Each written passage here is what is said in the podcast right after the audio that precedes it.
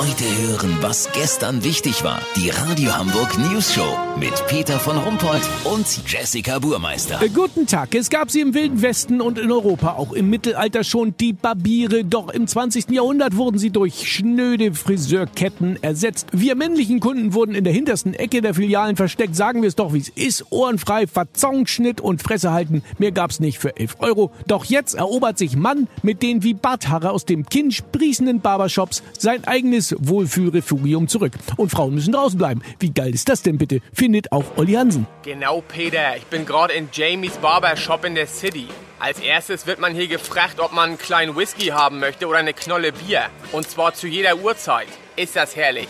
Im Hintergrund dudelt leise 50er Jahre Rock'n'Roll-Mucke und rauchen darfst du natürlich auch. Ja, und äh, gibt's im Barbershop denn auch so Zeitschriften? Natürlich, Peter, aber nicht Gala und Bunte, diesen Weiberkram. Hier liegt der Kicker und der Playboy.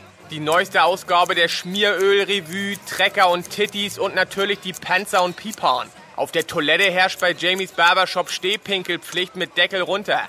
Früher hat der echte Barbier ja auch Zähne gezogen und kleinere Schussverletzungen behandelt. Das gibt es zwar nicht mehr, dafür steht die Bartpflege im Mittelpunkt. Der Bart ist das neue Statussymbol der Männer, seit die Weiber uns die SUVs unterm Arsch wegklauen und damit die Gören in die Kita fahren. Und echte Kerle dürfen sich ja auch noch politisch unkorrekte Witze erzählen. Kennt ihr den, Leute?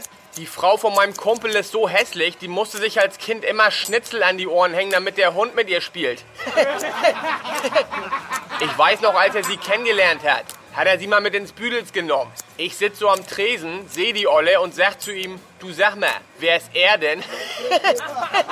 du merkst, Peter, hier dürfen Männer noch Männer sein. Wer am lautesten rülpst, kriegt eine Flasche Rasierwasser geschenkt. Aber das Scharfe, das dir richtig die Fresse wegbrennt.